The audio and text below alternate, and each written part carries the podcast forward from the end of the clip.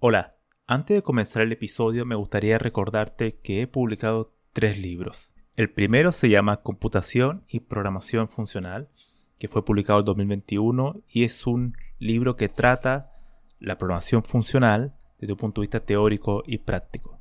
El segundo se llama Mentes Geniales, la vida y obra de 12 grandes informáticos. Esta es una obra que repasa la historia de hombres y mujeres que fueron relevantes en la historia de la computación. Y el último, el más reciente, se llama Principios de Programación, donde explico una nueva forma de entender la programación a través de ocho conceptos.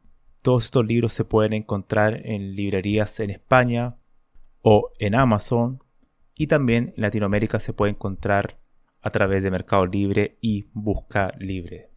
Para más detalles pueden visitar mi sitio web camilochacón.com.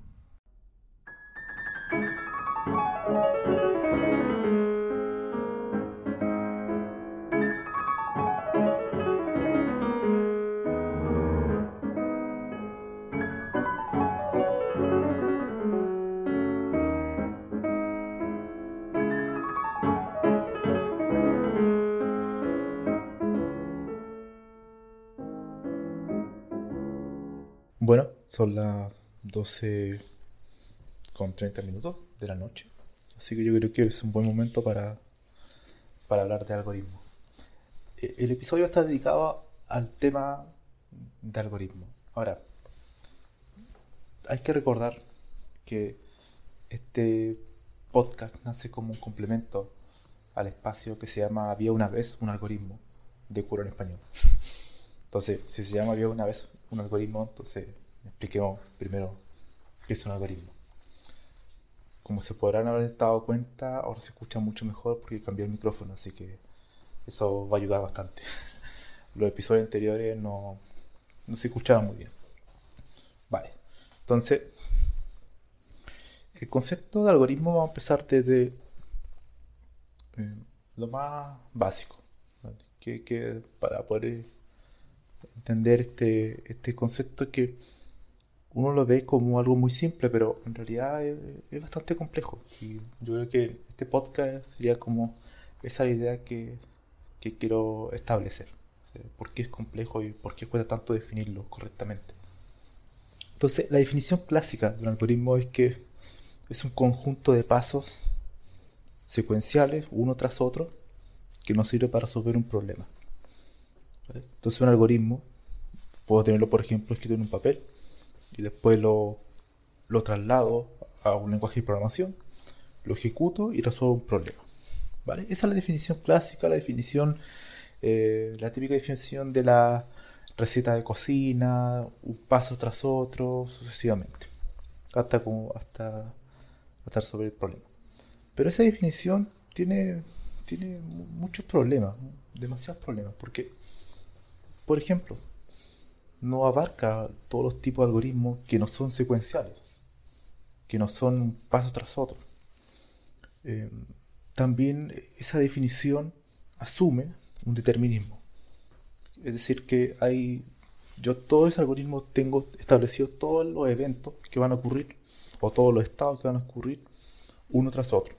Los tengo ya a priori definidos.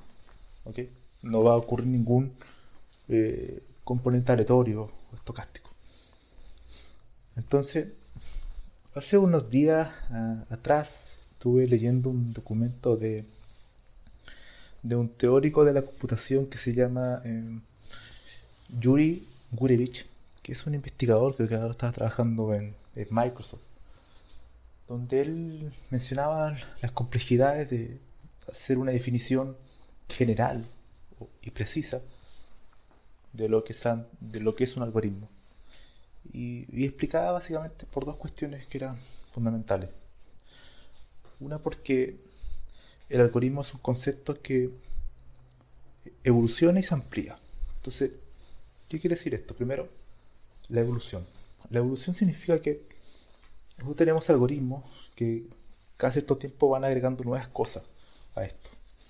Por ejemplo, me se me viene a la cabeza ahora las redes neuronales que partieron con algoritmos muy simples de un perceptrón y una, una neurona que se comunicaba con otra y hacía una computación y, y listo. Y ahora tenemos ese, mismo, ese mismo componente, pero mucho más ampliado, mucho más complejo, que son las redes neuronales profundas, que sigue la misma idea del perceptrón, pero es multiplicado por, por, muchas capas y todo esto. Entonces, el concepto de ese algoritmo evolucionó. Y se, evolucionó para hacerse mucho más, mucho más complejo. ¿ok? Y la otra parte es que se amplía. Se amplía quiere decir que, que aparecen nuevos tipos de, de algoritmos que anteriormente no, no existían. Hace, no sé, cuando recién partió todo el tema de la computación, que para los que no sepan, la computación tiene dos grandes modelos. Uno es el modelo de, de Turing, de un modelo matemático de la computación, de la secuencia de pasos, podríamos decir imperativo. Y el otro modelo es de Alonso Chu, con su lambda calculus, que sería el equivalente o lo que usa los lenguajes funcionales, que evalúa funciones matemáticas, donde hace uso de operaciones recursivas, inmutables, etc. Vale. Entonces, estos, estos dos modelos, cuando fueron eh, concebidos, no existían muchas clases de algoritmos que tenemos hoy en día. Entonces, claramente ha evolucionado y se ha ampliado en el tiempo. Ahora, quiero hablar un poco de los diferentes tipos de algoritmos que existen. El, tema de la receta de cocina y la secuencia de pasos uno tras otro para resolver un problema vendría siendo el algoritmo determinista.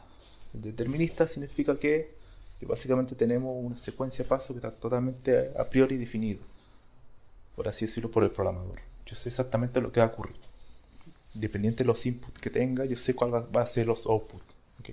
Tengo todos los flujos ya establecidos y sé lo que va a ocurrir. Es la definición clásica del algoritmo, con el diagrama de flujo, con el pseudocódigo que te enseñan en la universidad. La primera asignatura de programación. Después tenemos un concepto que, que es confuso. De hecho, la literatura también es, muy confuso, que es el, es el algoritmo no determinista. Que uno podría pensar que hace referencia a un algoritmo que ocupa un componente aleatorio, estocástico, pero en realidad no. Eh, no determinista solamente hace referencia, al menos en la literatura, a algoritmos que tienen distintos flujos, distintos flujos que van, eh, dependiendo la, la, secuencia de eventos, se van operando. Es decir, es como una especie de, determinista, pero con múltiples flujos, en realidad. Es muy extraño ese tipo de categoría de, algoritmo que hoy en día creo que ya no, ya no se usa mucho. Después pasamos a, a dos categorías que son, que son muy importantes hoy en día, que muchas veces genera confusión, que rompen un poco este, esta definición clásica de la receta de cocina y la secuencia de pasos del algoritmo determinista, que son los algoritmos concurrentes y los algoritmos eh, paralelos. ¿vale? La concurrencia en sí es una... no hace referencia a un core, a un hardware de, un computador, sino que básicamente son hilos, o sea, threads que tienen todos los, computadores, o sea, que te proporciona un sistema operativo, la cual tú puedes ejecutar procesos en concurrente y que tienen memoria compartida. Es decir, que al tener memoria compartida yo puedo tener una variable que la puedo ocupar en otro proceso al mismo tiempo para hacer una computación, que se van eh, intercalando rápidamente. No son al mismo tiempo, pero van muy rápido avanzando. ¿Vale? Entonces yo puedo tener un core, por ejemplo, un core físico, un CPU, pero puedo tener 5 o 10 hilos concurrentes. ¿vale? Ahora, ¿cuál es la, problemática de ese tipo de algoritmos que no son secuenciales? Sino que el problema radica ahí que hay que coordinarlo. Hay que coordinar esa, es, esa manera de compartir variables que están en una cierta memoria compartida, ya que puedes acceder al mismo tiempo a una o cambiar el valor a una en el mismo momento. Entonces ahí aparecen los conceptos como de deadlock, todo lo que es bloqueo de procesos, eh, eh, data race, todas esas cosas. En cambio, el algoritmo que es eh, paralelo sí hace referencia a procesos que son totalmente simultáneos, pero que conviven en distintos eh, CPUs. Si yo tengo un CPU que tiene 4 cores, entonces van a, puedo correr ese algoritmo en 4 en cuatro eh, procesos totalmente independientes que no tienen memoria compartida. Entonces, ahí no existen los problemas de data race o deadlock que ocurren cuando tú tienes que compartir memoria. tienes que compartir variables que tienen que coordinarse. Es decir, a priori la computación paralela es más simple que la concurrente. Ahora, de hecho, cuando tú haces con paralelismo, podrías hacer también tener concurrencia en cada uno de los cores. Entonces, claro, se puede hacer mucho de tipo de, de, cosas. Eh, hay otro tipo de algoritmos que son también muy relevantes, que son los algoritmos distribuidos. Los algoritmos distribuidos hacen referencia eh, a dos cosas principalmente. Una es al tiempo. Tiempo en sí de, como de cuando ocurre un evento. Si un evento ocurre antes que otro. Es decir, yo puedo tener, por ejemplo, un algoritmo funcionando en cuatro computadores distintos. Entonces, yo quiero sincronizarlo para hacer alguna operación. Entonces, tiene que transferir información o tiene que comunicarse a través de un cable de red, ¿no? O de cualquier cosa, o internet. De una red tiene que, tiene que poder al menos los cuatro computadores comunicarse entre ellos. Cuando ocurre un evento, cuando ejecuta el algoritmo, eh, los cuatro no pueden ocurrir al mismo tiempo. Entonces tengo que tener un mecanismo de sincronización. De sincronización. Y ahí aparecen los conceptos de tiempo, que fueron de hecho introducidos también por, por Leslie Lamb, porque fue del capítulo anterior de este podcast. Entonces, claro, ese, ese tipo de sistema distribuido tiene otro tipo de misión. Es como eh, ocupar múltiples ordenadores y hacer ver uh, un software como que si fuese independiente del, hardware. Es decir, yo me aprovecho todos los recursos, mientras más computadores voy agregando, mi sistema se va haciendo más eficiente y tú ya realmente no sabes dónde está el, software. Es transparente para ti. Ese es uno de los... y bueno, a, su vez, la computación distribuida también hace uso de los temas de concurrencia y de paralelismo, pero de manera mucho más interna se podría decir que los algoritmos distribuidos son mucho más amplios. Quizás podríamos incluso llamarlo como computación distribuida, más que algoritmo distribuido, pero, pero la idea se entiende. Y después hay otro tipo de algoritmos que, que son los que totalmente rompen la idea de la secuencialidad. Aunque ya vimos que lo hacía también los concurrentes, los concurrentes también rompen la idea de la secuencialidad. Pero al menos hay ya un, hay una coordinación. Bueno, estos tipos de algoritmos que voy a hablar ahora son dos tipos. Uno son los algoritmos de aproximación y los algoritmos aleatorios. ¿vale? Los algoritmos de aproximación nacen para tratar de encontrar una solución a problemas que teóricamente tú no la puedes encontrar. No puedes encontrar la solución óptima. ¿Ok? Eso es importante, la solución óptima. No puedes encontrar la solución óptima, pero sí encuentran una solución que sea lo suficientemente buena en un tiempo acotado que me sea útil. Entonces, para hacer esto, ocupan dentro del algoritmo algún, algún componente de perturbación, es decir, algún componente aleatorio, tocástico, para avanzar y escapar de, de, un, óptimo local, como se podría decir en optimización matemática. Pero básicamente cuando tú ya no, no, no puedes encontrar la mejor solución, estás atrapado ahí, el algoritmo no avanza, no se acerca, se aplica algún componente aleatorio y hace que siga avanzando, que haga un salto. Y ese salto es totalmente aleatorio, no fue programado a priori. Entonces, ese componente estocástico permite al algoritmo seguir avanzando. Hasta encontrar, no la mejor solución, en algunos casos sí podría encontrar el óptimo, pero generalmente no pero es una solución eh, aceptable. Por otra parte, los algoritmos aleatorios, su misión es distinta. Su que no, no te aseguran que van a, vas a encontrar una solución, ni siquiera una solución que sea eh, eh, aceptable. Pero sí, si encuentra algo, va a ser muy, muy, muy, muy bueno. Va a ser como con una tasa de error bajísima. es decir, es como si se acercara casi al óptimo, con una tasa de error muy, muy baja. Estos tipos de algoritmos se dan mucho en, en la factorización de números primos, el tema de criptografía, que funcionan muy, muy bien.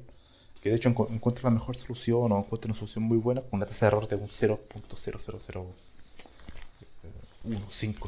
Entonces, son muy, muy, muy útiles. Entonces, ya hemos hablado de los algoritmos deterministas, no deterministas, concurrentes, paralelos, distribuidos, de aproximación y aleatorios. Entonces, ya para terminar el podcast, que ya me estoy acercando a los 15 minutos.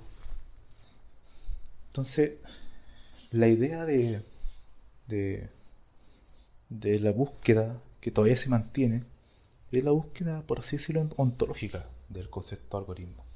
Realmente, ¿qué es un algoritmo?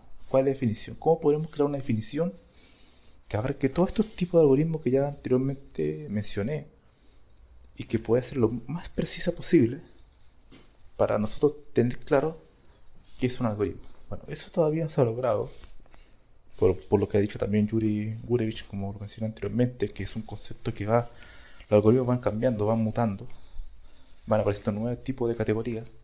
Por tanto, quizás podríamos nunca encontrar la, la definición final.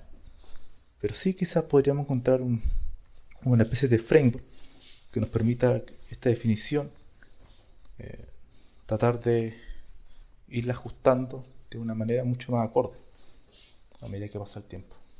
Otra de las cosas también, y para terminar, es el tema de, de la especificación. La especificación es, por ejemplo, puede ser matemática de un algoritmo. Puede ser en la pizarra, en papel. La pregunta que yo me haría es, ¿eso es un algoritmo o no es un algoritmo?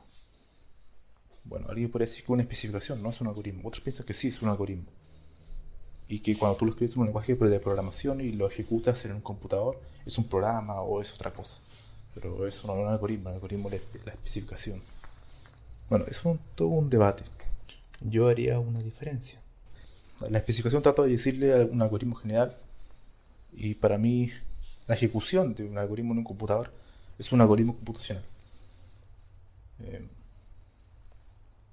para poder tener una diferencia. El algoritmo general es algo que no se ejecuta en un computador, y un algoritmo computacional es que se ejecuta en un computador. Y este podcast termina aquí. Espero que lo haya hecho pensar un poco de que el algoritmo es algo mucho más complejo de lo que uno cree. no es tan simple. Así que es un concepto difícil, difícil de definir, crear una definición general que abarque todo. Es una, una búsqueda porque en realidad, si uno encuentra una definición general de un algoritmo, estoy convencido que uno entiende mejor lo que es un algoritmo. Y por lo tanto, si uno entiende mejor algo, vas a poder hacerlo mucho mejor. Así que hasta el siguiente episodio.